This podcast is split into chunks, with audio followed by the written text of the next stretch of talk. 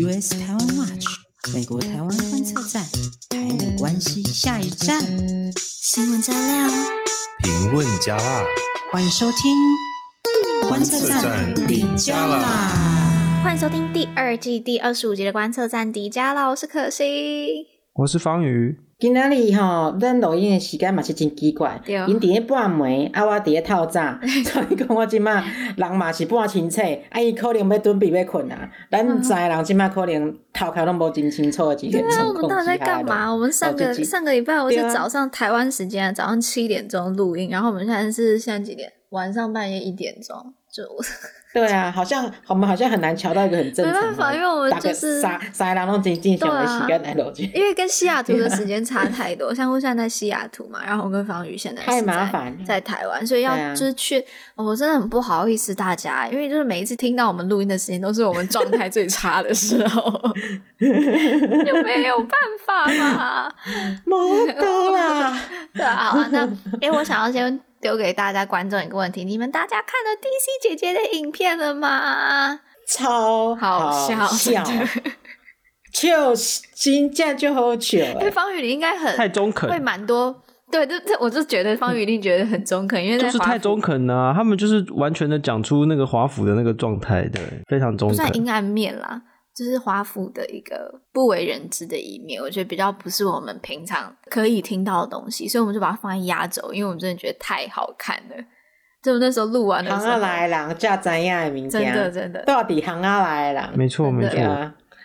好啊，那就推荐大家去看我们 DC 姐姐的影片，然后照惯例的，我们在 DC 的系列影片出来之后呢，我们也会有个抽奖的活动。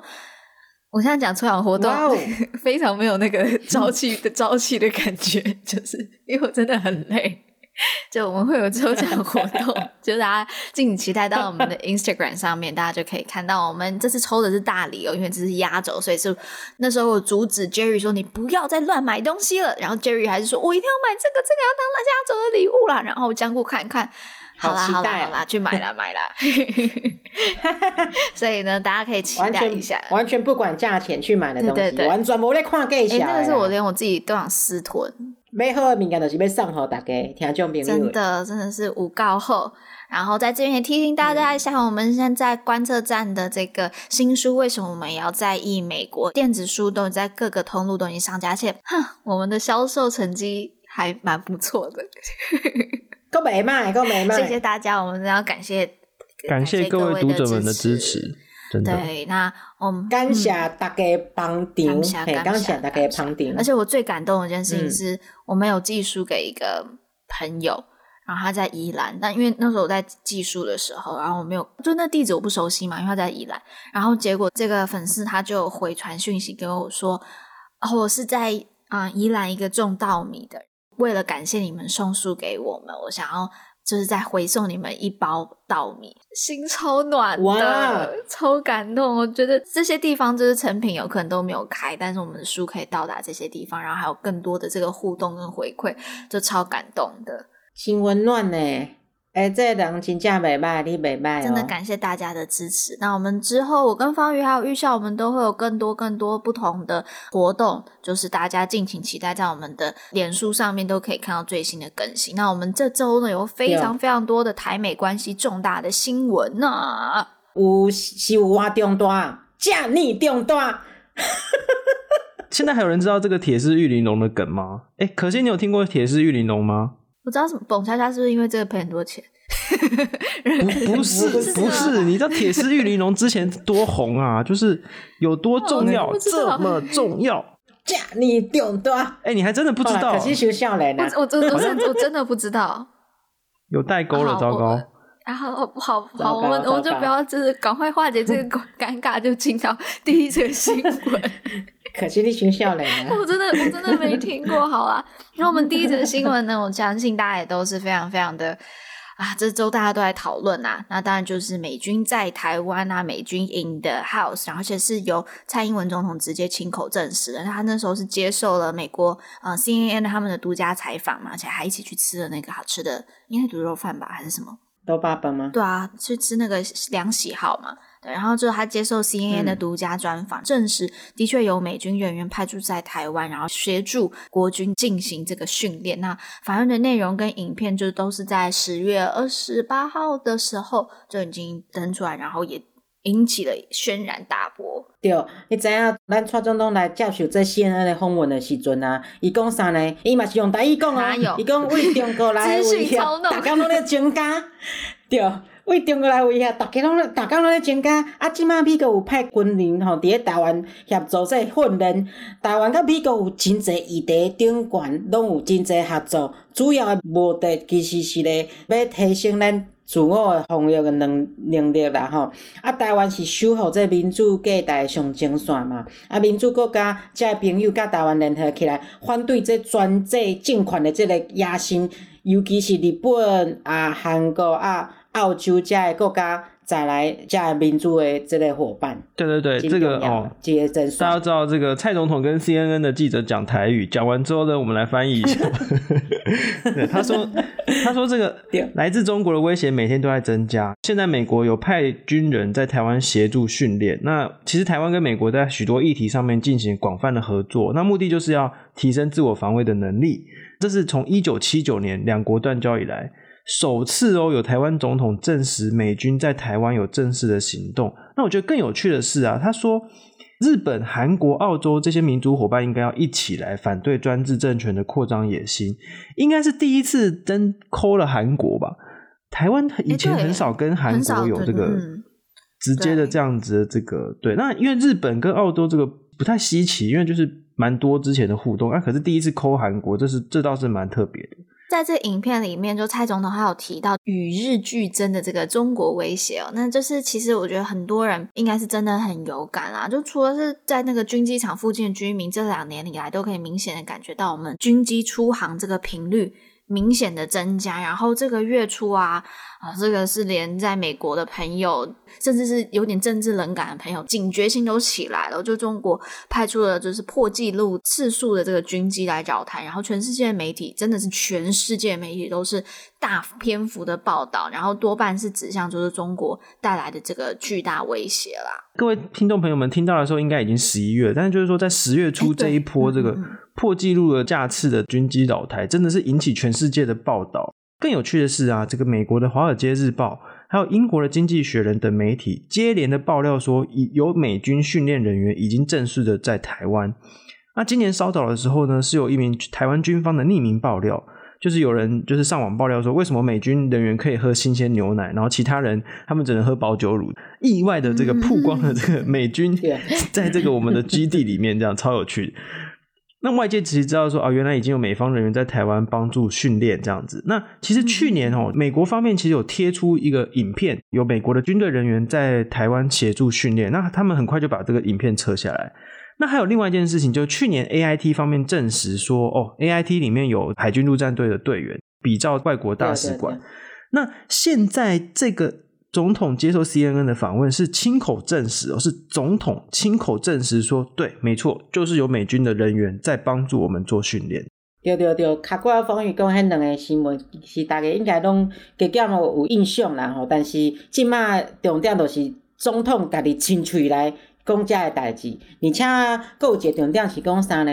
佫有一个重点是蔡英文讲一个台湾即方面。并无放弃着改善甲北京的这关系可能性哦，两岸之间都算讲伫咧政治的这制度上有无共款，但是嘛是会当和平来相处。但是咧，是毋是和平？这真大真大的关键，其实是中国。哦，伊个好友习近平，你好好想想好清楚，你好好甲我想好清楚，到底中国是要建立一个霸权即个地位，叫其他人拢听你的咧，嗯嗯、还是讲要甲其他国家好好的做朋友来建立一个和平的关系？你家己好好想好清楚。就你好好想，对啊。其实我觉得里面讲的蛮中肯的，就是我觉得其实在这个访谈里面，蔡总统他其实也是，我个人认为他有释放出一些善意啦。就他也有讲出说他是愿意对话的嘛，愿、嗯、意对谈的，然后也是觉得要找出一个两国可以好好相处的一个方式。那我觉得这个是有表达出一个善意出来的。诶，突然想到，像习近平他之前在当过那个福建省省长嘛，他是应该听得懂台语吧？对。是吗？哎、欸，唔知。应该可以吧？这个习近平他当福建省长的时候，他还同时完成北京清大的博士学位。我印象超深刻，就我在美国听过一场演讲，是一个旅美的中国学者，他就说：“哎呀，真是太英明、太厉害了，反串要注明啊，反串要注明。”他说：“ 你看他在当福建省长，竟然可以。”同时完成北京清大的博士学位，你看这个远在天边、日理万机的省长，还可以写上百页的博士论文。在这个英明的领导带领之下，中国一定强，绝对是真材实料，绝对不是别人代笔的。反串要注明，他是特别的讲这样。香菇身为一个博士，隔空念博士，你怎么看？这这这这是啦吼，这其实隔空抓药我是听过啦，隔空念博士这我没听过，这我是真厉害，这真佩服啦吼。这我晓得我也是心中哦，而且还 还当省长，还还念博士，省长哎。对啊对啊对啊对啊，还真无用啦，啊，这真厉害啦。可能也时间他的他的那个时间管理大师的那个哎，他才是对对对对，他的时间的 dimension 可能根本不一样，因为时间的 dimension 可能跟一一般人。无共款啊！啊是讲即摆中国即个宣传的系统是毋是拢真无用？最近真侪即个超级侪即个台美关系大代志啊，因的回应吼是讲愈来愈无创意呢。你嘛，你看咧都生产器那嘛无 update，跟那东西 嘿一样的啦，这已经用 很久。生产器版本要更新了，好不好？你哎、欸，但最近 最近中国的这个外交的方面应该是超级紧张了啊，因为像是我们现在看到这个 CNN 的这个专访。里面军事讯息哦，其实绝对是经由美方同意的，甚至是主动授权的，才能让蔡总统来去公布这些消息。那我想，这个是台美一起给中国的一个非常大的一个讯息。那中国方面之前，他有很多人都在放话啊，就是说什么，哎，只要有，哎呦，这胡锡进嘛，《环球时报》的总编胡锡进好像也是其中一个，他就是讲到就是说，只要有美军在台湾，就是要武统，然后或是只要有美军军机到台湾，就是要出动解放军来。教训，他用教训来教训台湾，每一次画下底线，但是都还是没有做到啊。这个让我想到那个最近很红的那个文青哥，然后他有画一张图，很好笑，然后说不要挑战别人的底线，否则你就要再修改底线。真的，不要挑战我的底线。不然你又在修改。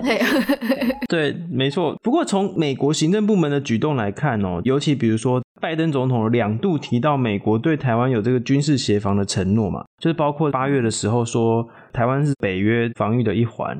前几天在 CNN Town Hall Meeting 里面讲说，没错哦，我们有对台湾有 commitment。还有拜登总统在东协的峰会上面再次强调说，美国对台湾有坚若磐石的承诺，rock solid commitment。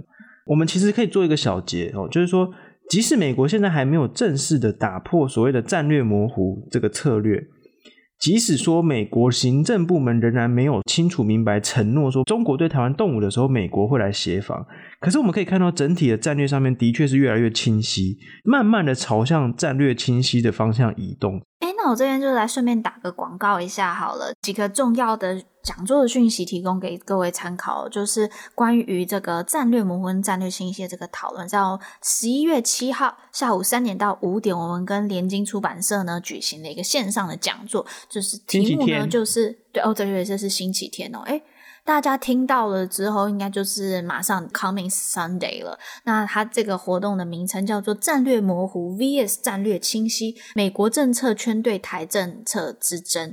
那我们这一场的讲者呢，除了有我们就是这本书的作者之一方瑜呢，然后还有像是我们前驻美代表处的政治组长赵怡翔，然后呢，真的是非常懂台美关系的呃邱世义老师，重量级，真的是重量级的讲者，重量级讲者，好想参加哦，香，好想参加哦，不行，对香菇来讲已经太太变态的时间了，因为它是下午的时间，对就是对，哎，但香菇有没有要睡觉？那香菇也参加香菇的半夜，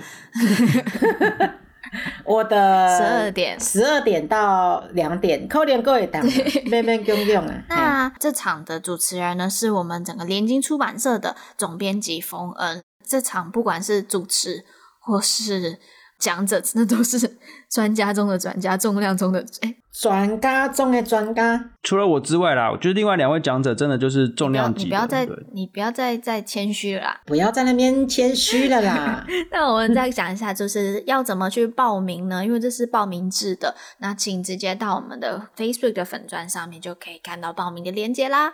OK，那就是推荐这个。活动给大家，那再来我们就要进入到我们的第二则新闻啦，就是台湾参与联合国的系统呢，它算是上周的第第二个大事吧，就是美国国务卿布林肯他相挺台湾去参加联合国系统，他说 UN System，那由国务院还有国务卿他本人就是都发出这个声明稿。诶，国务院这个声明稿吼，写了有够使人感动诶，而且因拢用台语讲哦，你知影无？布林肯讲啥？布林肯讲台湾应该要有意义诶来参加这联合国诶系统，尤其咧，即马咱面对这全球这个挑战之下，吼，这是第一个伊讲诶物件。啊，第二个伊讲啥咧？第二个伊讲台湾是美国重要诶一个伙伴关系嘛，嘛是一个民主诶真成功诶即个故事。国务院诶即个声明稿阁讲啥？伊佫讲。强调，这个台湾的民主是成功的典范啊，尊重这人权啦、法制啦，符合联合国的价值。啊，台湾伫咧全球的这个科技产业上嘛真重要嘛，会当互台湾来参加联合国，其实毋是一个政治的问题，颠倒是一个真务实的问题。总共一句啦，伊写的声明稿写的拢是伫咧，吼，学了台湾真济所在真好的表现呐。对，国务院跟布林肯他们讲完台语之后，让我来帮大家翻译一下。就是他们说 这个，总之就是非常赞许台湾。就是我觉得那声明稿真的写得很感动，很感人呐、啊。对，他们就说，台湾应该要有意义的参与联合国系统，因为台湾是民主成功典范，然后他尊重人权法治啊，符合联合国的这个价值，而且还有台湾呢，在比如说高科技产业上很重要，让台湾参与联合国系统，并不是一个政治问题，而是呢一个非常务实的问题。那我觉得特别值得注意的事情是啊，这个是美国首次以国务院的名义发布这样的声明，首次用国务卿的身份发表挺台湾参与国际组织的这个声明。那过去呢，哦，就是美国官方已经有一些声明讲说挺台湾有意义的国际参与，可是没有讲什么叫做有意义的国际参与。那这一次最跟以前不一样的是，他直接讲明明白的就是 UN System，就是联合国系统。那就是联合国相关的这个组织，先前是没有这样这么明白的讲过。嗯、没错，有，而且当然，就我们还是要注意到这件事情，就虽然说是参与联合国跟加入联合国这件事情其实不太一样的，美国并没有挺台湾。加入联合国，但是美国争取加入联合国相关组织，一直来都是台湾外交政策主要追求的一个目标啊。那这些组织就包括 WHO，最近很红的世界卫生组织嘛，然后还有 ICAO，就是国际民航组织，还有 UNFCCC，就是联合国的气候变迁纲要公约，这很重要，因为在接下来的国际议题都是跟气候变迁相关。然后还有像是那个 Interpol。它是国际刑警组织，还有非常非常非常多的这个，就是 UN system 底下真的有非常多的这个相关组织啦。那就是台湾一直长期是争取要加入进去的。那对于这个长期以来几乎因为中国关系，然后被拒绝于门外的台湾来说，就是美国现在行政部门公开相挺，真的是一个蛮重要的一步啦。对啊，伫咧咱顶礼拜 Podcast 其实嘛有讲到吼，美国时间下十月二十一号的时阵，这个国务院的亚太局的副驻清华智强，都、就是迄个名都很滑的那个华智强，对对对对，伊伫咧 Twitter 都有讲嘛，伫咧面对着。当今上困难的这全球的挑战的时阵，其实咱拢受益于这种台湾的专业知识，好，所以讲，互咱来共同来拍拼，为这个哦台湾有意义的全球这个国际组织的来找一个可能性，来找一个出路。而且啦，诶、美国甲台湾其实嘛已经开始有这真正式的这会谈来讨论，讲是要哪参与着这个组织。对，就是刚才香菇提到的这一段是国务院亚太局副驻青华自强 Rick Waters，就是在十月二十一号就已经发表相关的言论，就是挺台湾参与国际组织这样子。那根据公开的讯息哦，十月二十二号的时候，美国在台协会跟台湾的驻美代表处呢办了一场这个高阶官员会谈，里面直接就讨论说如何有意义的参与联合国系统。这代表什么？代表说美国已经在国务院的工作层级这个 working level 在推动哦，推动台湾如何要参与在联合国的这个相关组织里面。那并不是只有嘴巴上说说而已哦，哈。我们可以预期，很快呢就会有人出来重复同样的台词，讲说什么美国口惠实不至，然后美国都不会帮台湾什么。就是每次这种有台美关系的突破呢，就会有人出来就是念同样的咒语。我来想要来引一段，就是我们刚才提到这个邱世仪老师啊，他的评论是说。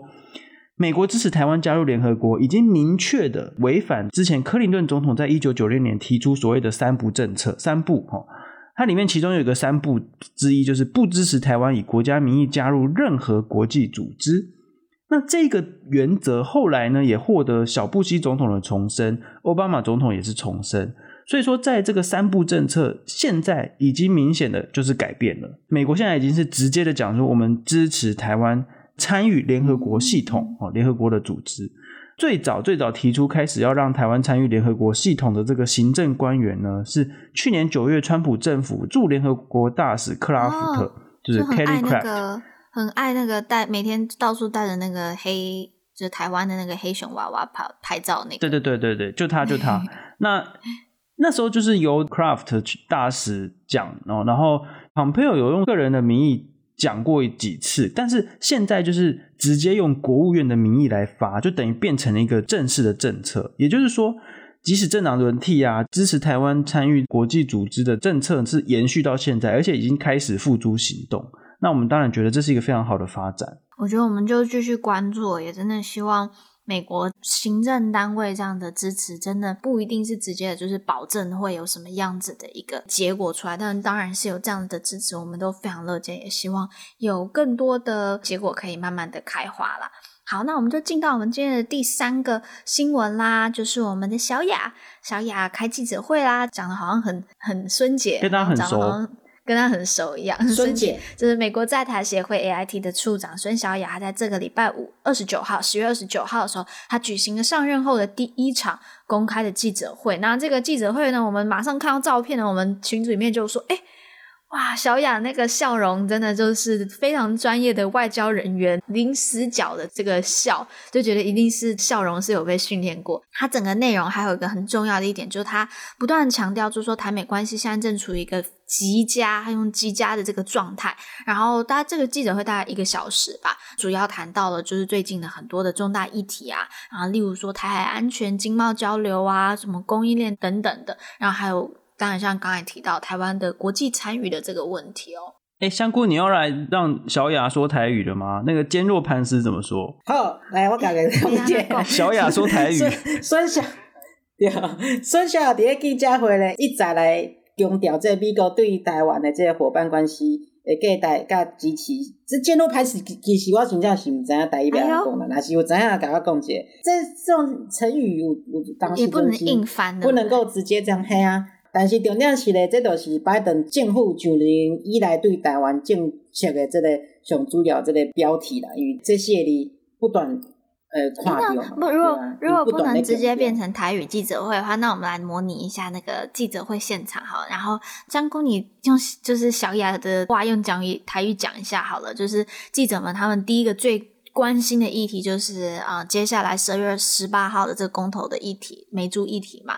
然后他们那时候就有特别问，是说之前 AIT 跟中国国民党主席在会面的时候谈了一些什么啊？然后他们怎么看？他们讲说美猪是毒株这一件事情。好，没问题。伊讲啥呢？伊讲美国的猪肉安全更好吃，美国有真严格。真可靠的这个食安的检测系统，而且呢，这这套系统已经有实行超过百年哦。吼，伊讲讲啥呢？伊讲伊本本地上，伊本身是食美国猪肉的啊。因为知影吼，伫咧美国真侪人可能无咧食猪肉，但是本身是咧有咧食美国猪肉，而且呢，我嘛互我囡仔食美国猪肉。伊讲美国猪肉不但是安全美味，而且可口啦，吼。伊阁特别强调啥物呢？伊都特别讲，毋管伫咧公开诶这场所，抑是伫咧私底下，伊其实拢是安尼甲逐个安尼讲诶啦。伊嘛真鼓励即个台湾诶消费者咧，多多来享用加的 legal legal 的低嘛。嗯嗯。对，这个小雅讲完台语之后，让我来跟大家讲一下记者会，就是记者一直问他问题嘛。那那其中有一个最重要的，当然就是他问说，那你们怎么看？说现在中国国民党说这个美猪就是毒猪，他的回答真的非常符合外交礼仪。你看，他没有正面回应记者说他怎么看说美猪被讲成毒猪，可是他回答内容已经就直接否认这种看法。你看，他就直接讲说，啊，这个美国猪肉很安全、很美味，有严格可靠的食安检测系统。跟大家讲说，希望各位消费者们呢多多享用美国猪肉。也就是说，其实他就是没有直接回应的，没有直接回应说，哎，你怎么 就是中国国民党的看法？你怎么看这样子？就是他非常符合外交礼仪哈，非常有经验的一个外交人员。对，那其实说真的啊，我个人觉得哈，台湾早就已经进口含有莱克多巴胺的牛肉很多年了哦。嗯，那我们在贸易上面如果要再更开放，尤其是与国家其他国家洽签 FTA 的话。那么呢，我们真的不太能够用这种政治理由来拒绝任何农产品的进口，所以呢，嗯、这个就是接下来公投就是变成我们台湾必须要做出一个重大的这个选择。对啊，我觉得其实现在就是记者有可能会，我没有说记者问的不好啦，但我觉得就是现在去想说说他有没有毒啊，就是莱克多巴胺到底有没有毒啊，然后去。解释说这个莱克多巴胺对人体的影响，其实我觉得意义都不大。我觉得大家必须要知道的是，美猪议题它背后有更大、更大、更大的议题，是台湾的经贸未来。就你吃的美猪。并不是只是美珠而已，它是台湾的经贸未来，它没有这么简单。有可能现在这样子连接，可能还没有到这么的清楚。那我们的书中里面其实也有一个专门一个篇章，它就是要讨论美国猪肉进口的，就跟台湾贸易的这个主题，所以。这边再打个小广告，大家推荐大家去买我们的书，如果还没有买的，赶快去买哦！在十二月十八号就要公投了，所以尽量在这个之前嘛，赶快买。OK，好，那呢，除了这个贸易以外呢，在记者会上大家也非常关注的另外一个议题呢，就是安全防卫问题嘛。这个记者会开办的时候，已经是蔡英文总统这个 CNN 专访之后了，但他没有直接回应这个 CNN 专访这件事情，但他重申，他再讲一次，就是美国对台湾的支持是坚若磐石，然后这个说法就是我觉得是背书啦，就也默认背书，默认。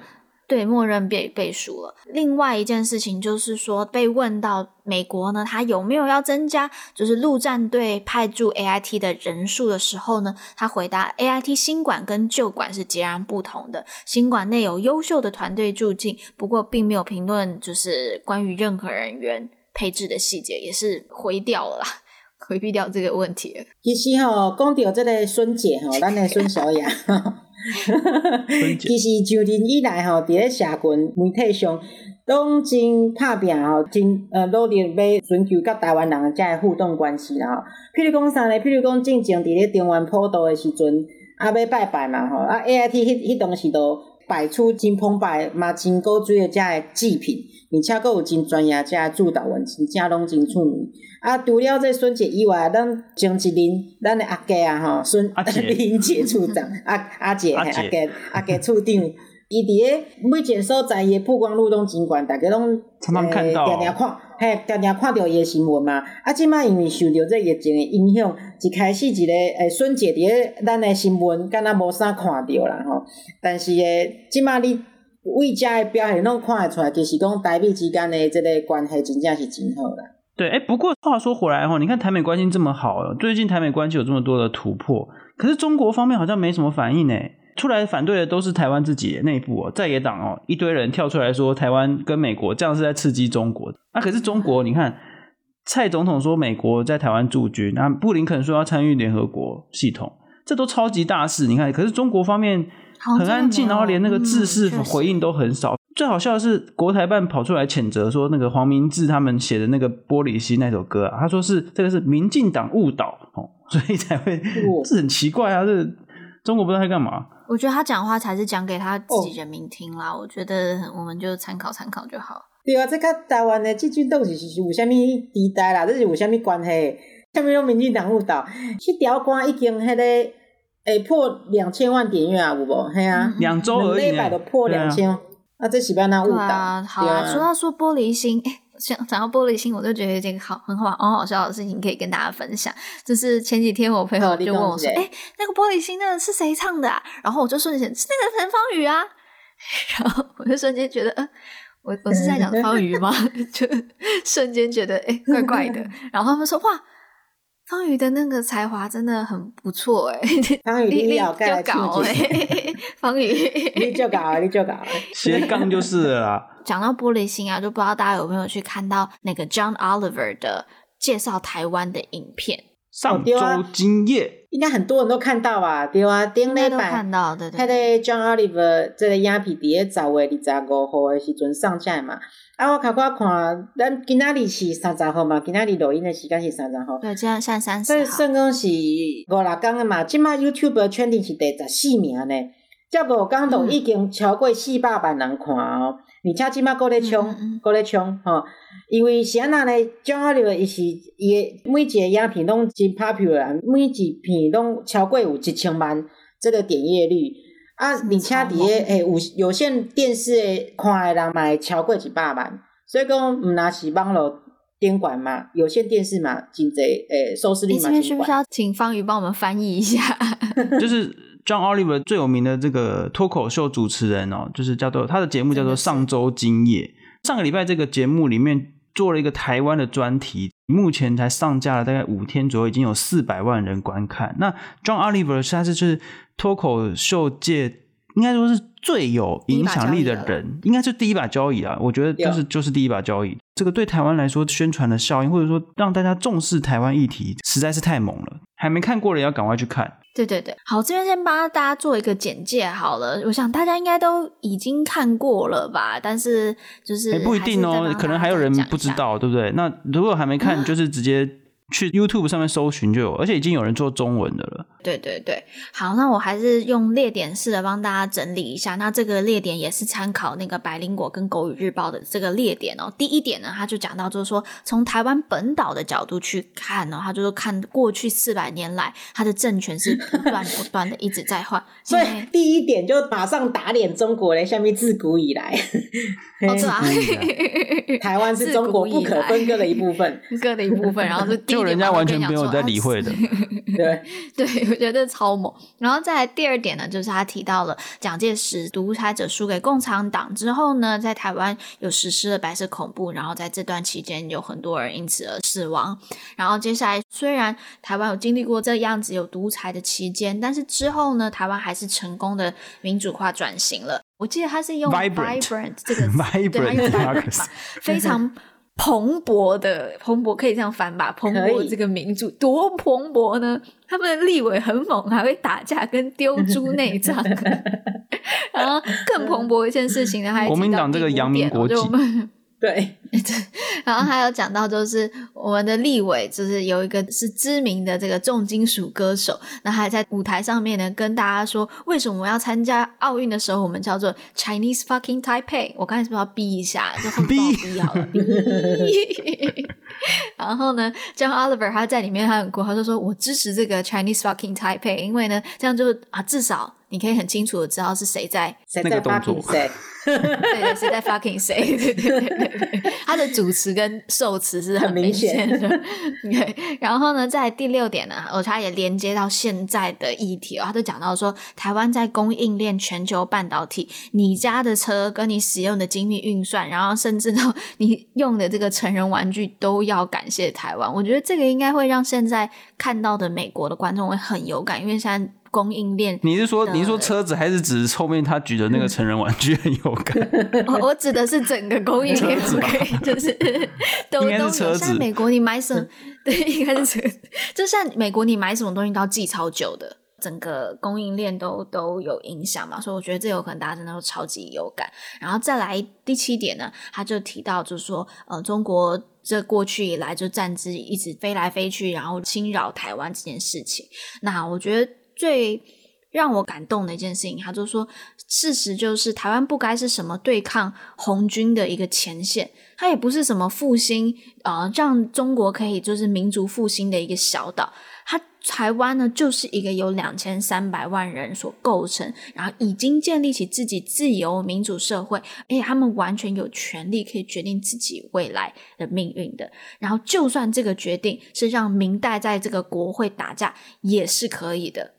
那 嗯，我觉得这个很反映这个民族自觉啦。看完其实还蛮感动的。我们可以看到，就是美式的这个脱口秀。John Oliver 这个真的是集大成，你看他，他用一种很讽刺又很喜剧、很好笑的方式，对，很精准的表达出台湾议题。所以你可以看到，我们刚才是用这个很平淡无奇的口气在跟大家介绍，其实里面真的超好笑的。比如说，我们提到说台湾不是复兴中华民族的小岛，他那个部分也是有一些生猛的料在里面。他其实是在讽刺习近平，他认为说中国啊一直把台湾当做一个复兴小岛，就像吃了某种嗯。呃，这可以讲吗？会不会逼掉？对对，他就说中国认为这个就是把它当做一种壮阳药这样子，讽刺说中国根本就是在幻想。后来就一直虽然是在讽刺台湾，就是说你看国会会打架，可是台湾就是一个非常棒的民主国家。前几年哦，就是台湾在这个自由派媒体上面真的是被修理的蛮惨的，尤其是川普刚上台的时候，不是有这个川菜通话，然后一大堆。脱口秀啊，或什么，就是一直在讽刺台湾，就认为说台湾怎么可以立立刻就是跑去跟川普好来好去这样子。然后前几年被修理的很惨，那现在其实这个风向已经转变了，就是真的是有非常巨大的改变。对啊，这个风向真的是巨大巨大的变化，而且这个影片前几天一上架的时候，咱规个群主拢咧欢呼啊，因为虾米呢？算讲是第一届咱看到讲会当介绍台湾议题，这个影片当讲到这么啊完整。遮尔啊清楚，搁遮尔啊趣味，吼，真真正正讲出着台湾人诶心声，而且呢，呃，咱专业诶团队呢，马上就发现讲啊，是安怎会遮厉害，伊个知影遮济甲台湾有关系诶物件，所以讲咱开始研究讲啊，这背后是谁来帮助伊来做出遮个节目，所以讲咱找了诶几个专家，咱后来有找着讲几个专家伫咧伊诶背后来帮助伊来制作即支影片啦吼，其中一位。咱阁熟悉哦，而且咱今仔日要来邀请伊来甲咱分享一下。我那时候真的很惊讶，就短短二十二分钟，我们真的没有看过国外影片可以把台湾故事讲这么完整、这么清楚的。然后结果就果然是有我们认识，然后在背后一个小小的一个推力啊。所以我们今天 call out 的环节呢，我们就邀请到。真的有部分参与到这个脱口秀节目的呃，Brian 呃，邱其新来跟我们分享。然后，但在这个之前，我还是想要再多讲一下这个节目。对啊，讲到这个节目，可能真侪人嘛是因为这期影片才知影 HBO 的 Last Week Tonight 加这个节目嘛，我我有是安尼啊。对，这个节目其实已经红很久了，它是从二零一四年开始做，然后现在已经做到第八季这样子。那值得一提的是啊，这个节目是中国的眼中钉哈，早就已经在中国被 禁掉了。对对对，那因为他二零一八年，他们推出一集以习近平为主题哦，他们里面就讽刺，就是习近平废除任期制啊，然后把这个呃诺贝尔奖这个得主刘晓波关到死哦，还有在新疆进行什么维稳啊，嗯、这个集中营啊，网络的审查制度啊等等，啊当然就被禁了啊，对不对？不得不说，这个这种嘲讽式的喜剧新闻，真的是只能在民主国家才有这个发展的空间。对啊，而且我感觉吼，这个 John Oliver 这个节目其实是吼台湾人看到讲这种嘲讽式喜剧新闻的这种发展的可能性，甲这种发展性。但是呢，这种形态、这种表现新闻的这种方式，伫美国已经真久啊。它的始祖其实都是一九九九年的 The Daily Show，诶，John Stewart 嘛。迄当当时，John Oliver 都是迄个 The Daily Show 的常驻记者。对，就是就是这种一脉相承。对，就这种以喜剧嘲讽方式的，真的就是一九九九年的 Daily Show。我觉得台湾有些人应该知道的 Daily Show，因为 The Daily Show 现在的主持人叫做 Trevor Noah，他也是一个非常好笑的一个喜剧演员，嗯、是现在的主持人。但以前的主持人是 John Stewart，他就是这种嘲讽式喜剧的始祖。然后在一九九九年就推出，然后那个时候 John Oliver 就是这个 The Daily Show 的常驻记者。然后结果现在是他一手挑起大梁，然后再主持这个。个 Last Week Tonight，之前我就有看到一个报道，他就有讲到说，他觉得这个呃喜剧新闻哦，这美国好像叫科呃 comedic journalism，他说这个这种的喜剧新闻的影响力是越来越大，而且还有提到就是 The Last Week Tonight，就是 John Oliver 山这个节目是继 The Daily Show 之后影响力最大的喜剧新闻。嗯、我自己是觉得啦，就是这种。现在我们都新媒体啊、自媒体啊这种串流平台起飞的年代，我觉得这种嗯，喜剧新闻其实用简短式的专题的，它的是更有竞争力。一方面，它更符合我们现代人观看影片、接收资讯的习惯；然后另外一方面，就这这些团队他们不需要去像以前的传统媒体要去大量买这种高档的录影器材啊，然后聘大量的人力，花大钱，它就是一个团队一个管道。就可以去做一个喜剧新闻了，嗯，然后成本低很多，而且现在知识也打平了，就可以做很多专业知识的人变更多。你看，像这次的这个 The Last Week Tonight，他做这个台湾的议题，他不需要养一大堆的人，然后去做 investigation report，他就是去找专业外面外包去找人。喜剧新闻有很大的一个发展性，我有去查一下，就是关于 John Oliver 这个主持人他背后他的一些小故事，然后他就有提到，就是说他一开始挑起这个节目的时候，他是奉行着原本这个 John Stewart 的原则，他就觉得喜剧要更大于新闻。但现在很明显的，他已经反过来，他觉得新闻更大于喜剧，所以他投入在做研究，投入在做 fact check，嗯，叫什么查核，然后投入在做这个新闻内容的时间是更长、更长、更长，所以他的内容深度真的是非常专业的。对，我觉得 John Oliver 最成功的地方就在于他证明了这个喜剧新闻的背后这个专业度的重要。那他在短短几分钟、十几十几分钟内要把一件事情，二十二分钟这个影片二十二分钟、啊、讲得很清楚，而且要精准的选材，而且又要有讽刺跟好笑的部分呢。我觉得这是非常不容易。那他们重点之一就是要找到很专业的这些人来做咨询，然后一起来产出内容，就是尤其是稿件的这个部分。所以我们今天真的很开心哦，嗯、能够邀请到 Brian，那就是这部影片。重要的知识跟推手之一哦，他就是就是参与在这个制作当中。嗯嗯嗯，好，那我们就废话不多说，我们就来邀请，就是也算是哎，也是方宇你本来就认识的朋友，对不对？对，因为 Brian 有一直有在做一个媒体叫做破土 New Bloom，那他一直一直都有写。一直持续的在写文章，介绍台湾的各种议题，而且都是用英文来写的。那也是我非常佩服破图的这个团队。那尤其是 Brian，他写了非常多的这个文章，生产力相当的高，这样子。好，那我们就赶快来邀请我们的 Brian，欢迎，欢迎。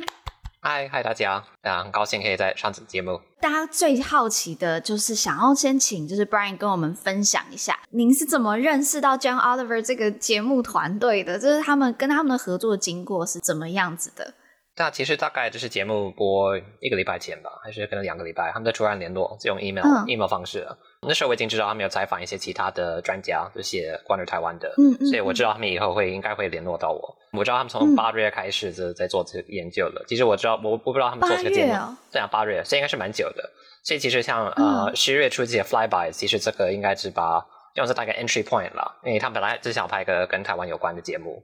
因为我觉得蛮有趣的，就是呃，他们制作人是个台美人，所以他就是好像对这个议题是感兴趣，然后可能有一些 personal 的一些看法了。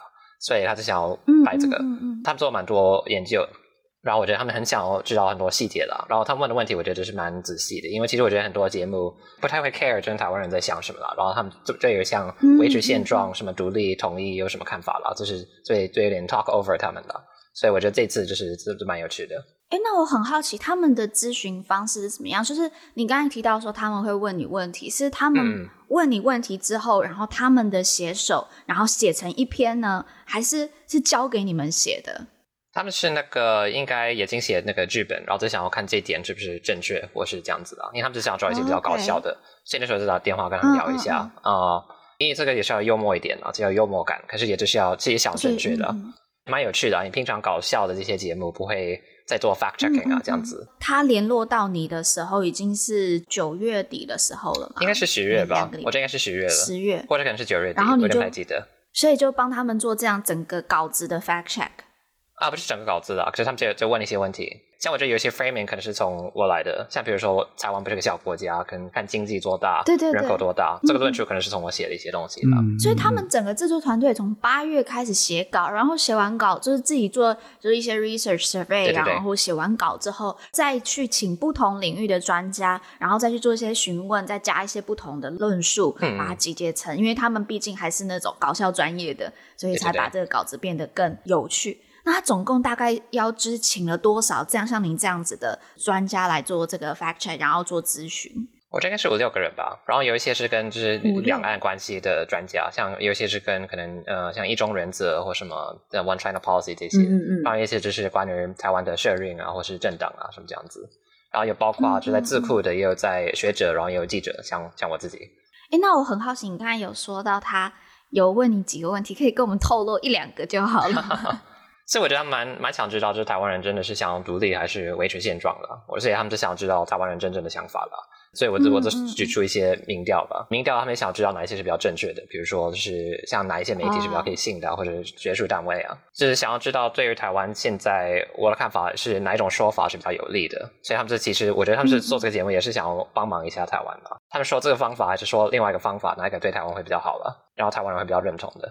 那我这边想要再请问一下，我觉得这其实是我自己非常在意的一件事情哦，就是、嗯、呃，我之前也是在纽约念书一段时间，那嗯、呃，刚好我念书的期间，就是整个中美贸易战，然后中美这个对峙开始越来越的升温，所以台湾的议题也越来越多的被人家看见，所以不会再有你跟人家讲说 I'm from Taiwan，他会说哦 Thailand，就是我不太会碰到这种。就是我真的很少碰到，因为大家对台湾已经有一点就是认识了，但是要怎么把这个台湾故事说好？我想我真的想要请问 Brian，就是根据你自己的经验，要从什么样子的切角、什么样子的方式讲台湾故事，会更吸引国外的这种公众呢？这是蛮困难的，因为我觉得长期以来台湾有这个这个问题啦，很难说自己的故事，然后很多次不会被听见嘛，嗯嗯嗯，所以我觉得可能也就是要。找一个比较好的包装啦，所以我觉得幽默感用幽默，这也是一个蛮不错的方法吧。像这次就是这样子，然后也是没有过度理想化台湾，也是说，OK，台湾也是有一些地方是蛮乱的，在立法院在打架是吗？呃，不是理想化台湾是一个什么民主的灯塔在亚洲，然后反中共。然后我觉得也重要的也是要台湾人就说自己的自己的故事，可是也是要知道国际的这些论述或 discourse 是什么方法比较适合的。像其实我觉得像以前 soft power 是蛮重要啊，像可能以前谈电影啊、新浪潮啊这些影响也是存在到现在啊，所以很多兴趣艺术的可能就会这样子啊，然后也就是要讲多元化了，也就是要不同的 demographic，也是要不同的论述了。像 Don Oliver 他很多在看这个节目的人都是比较自由派的，然后比较年轻的，所以这个可以影响到他们。然后我觉得很多次台湾的啊、呃、宣传可能是给一般民众，然后一般民众都很难吸引到他们了，然后可能只是有点太。像给观光客看的吧，像纽约也会看到在时代广场啊这些广告啊，呃，或是也像智库或是跟政策有关的，可是这样子有点太硬了。最主要一个在中间的，可能就是比较可以吸引吸引到一般民众的，我觉得是比较困难的，而且要想比较多方法吧。然后其实我觉得很多次，像政府单位在美国也不太会推广才玩，这弄得有点太硬了。然后其实也不太知道这当地居民会兴趣什么东西了。那不然你自己有没有什么经验？因为你是在纽约嘛。就是之前是在纽约，嗯、那在纽约真的是一个全世界各地的人都在的地方。可以跟我们讲一两个故事？你在买杯咖啡的时候讲起台湾，就是讲台湾故事，有什么样的经验？你可以跟我们分享的吗？我记得有一次我是蛮蛮惊讶的啦，就是我在那个住一个公寓在 Harlem 嘛，然后我邻居他是一个非洲人，嗯、他是一个非洲移民。他说：“哦，你从哪里来？”我说：“哦，台湾的。”然后他说：“哦，那那你们觉得以后中国是你们的吗？”然后我说：“哈，什么？”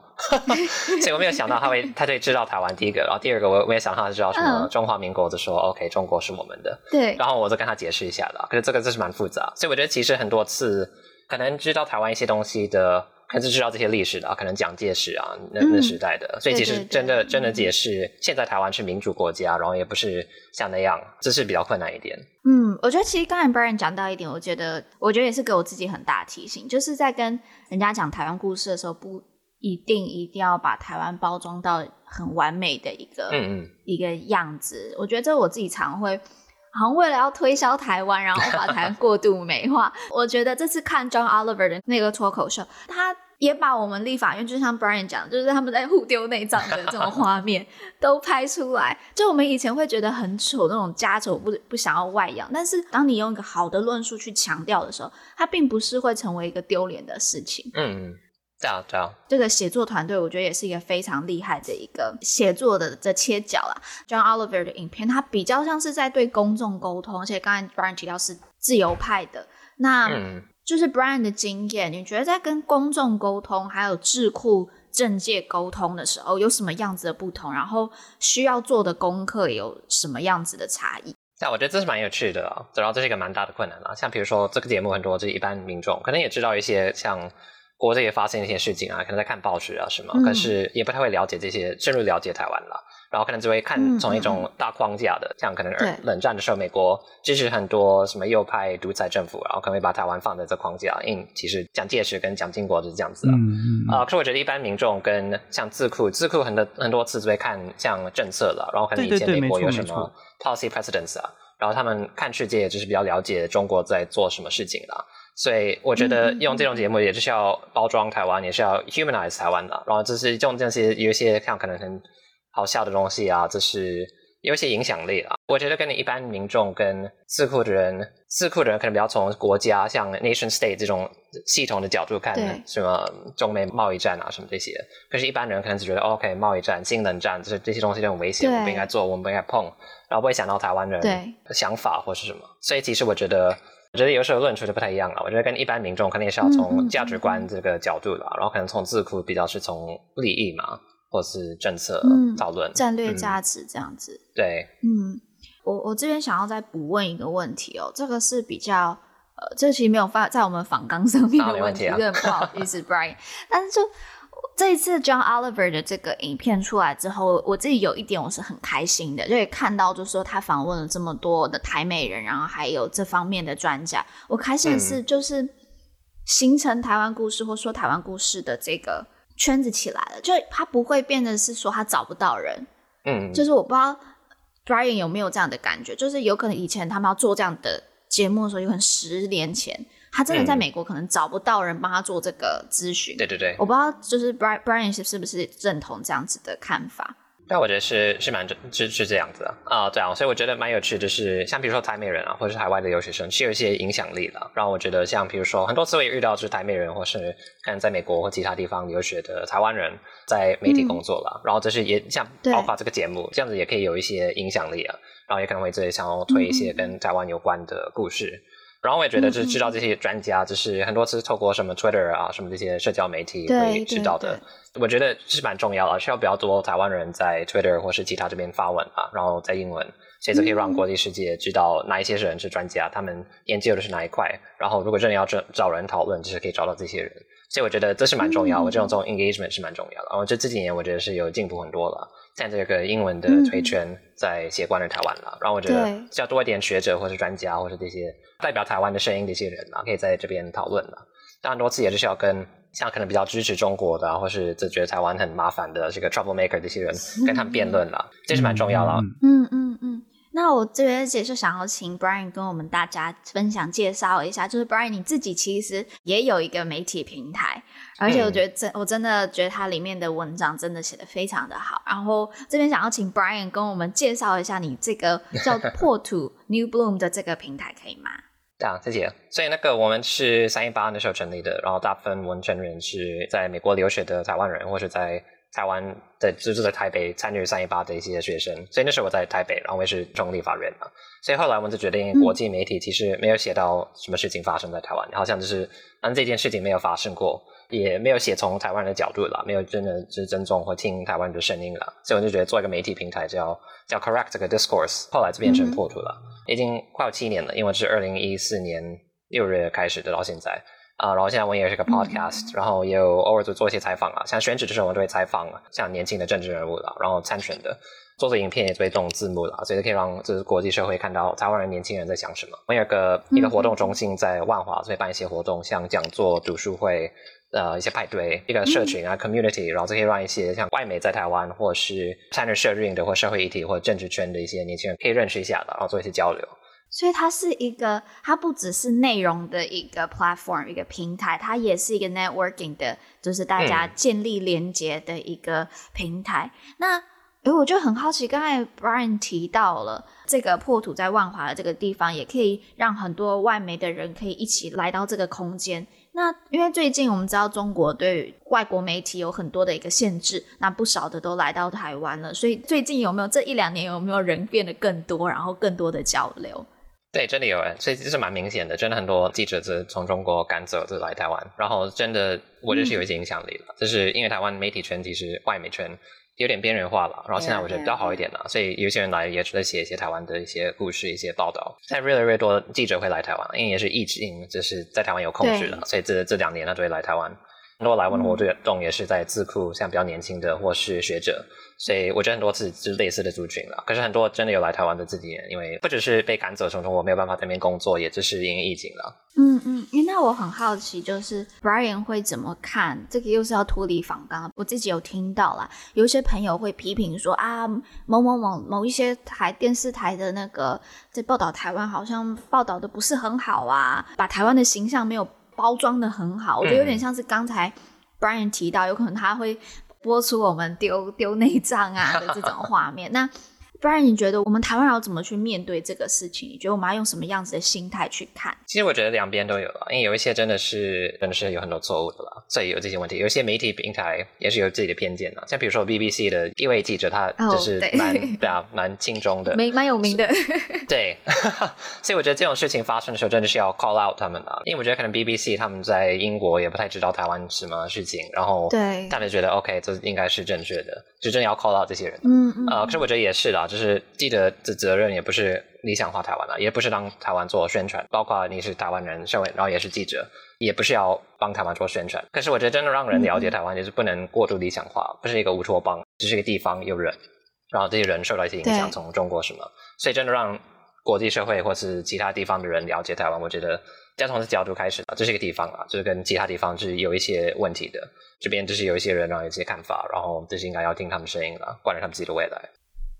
嗯，我觉得很感谢 Brian 今天跟我分享，然后我自己觉得真的就是回归到人，就像是 John Oliver 里面最后强调的，就台湾它就是这两千三百万人所组成的一个地方，嗯、然后他的声音应该要被听见。我真的很喜欢这个结尾。那在最后也想要请 Brian 跟我们分享一下，我们要去哪里看到破土的呃新的文章啊，然后怎么去听到你们的 Podcast。嗯，这玩在那个 FB 在 Twitter，然后呃网站是 New Bloom N E W B L O O M M A G dot net。Podcast 的话要怎么去听？要打什么？Podcast 也就是在如果找破图，像 Radio New Bloom 在那个 iTunes 或是 Spotify 应该都可以找到。好，那我们今天真的超级感谢 Brian，也真的要谢谢 Brian 参与到这个 John Oliver 这部，真的真的是 参与到这个 Last a Week Tonight 的这个制作，我觉得让这一集影片可以更加完整，让台湾可以有更好的被这个世界认识。好，我们最后呢，还是再提醒大家一下，赶快去看我们的 DC 系列的最后一支影片哦，赶快去看 DC 姐姐的影片，然后我们在我们的。没错，在我们的 Instagram 上面就有我们的抽奖活动。那回答我们的问题就可以抽中我们的大礼。再来是我们的新书，电子书已经在各大的平台都已经上架，都可以随时去购买使用。最后，最后，我们接下来也会有一连串的呃更新书，然后还有跟公投，接下来公投或是美国的战略讨论，有一系列的活动。那最快的一场就是十一月七号礼拜天下午三点到五点的战略。清晰 vs 战略模糊的这一场讲座，这是系列讲座的第一场。那呢，详细的内容大家欢迎到我们的 Facebook 上面去。第二场就是下个礼拜哦，对，就是十一月四十号对，要报名，所以详细的六，也就是说十一月七号跟十四号都有。没错。好，那就详细的资讯，请大家到我们的 Facebook 去参考。那我们今天的节目就先到这里喽，拜拜，拜拜，拜拜。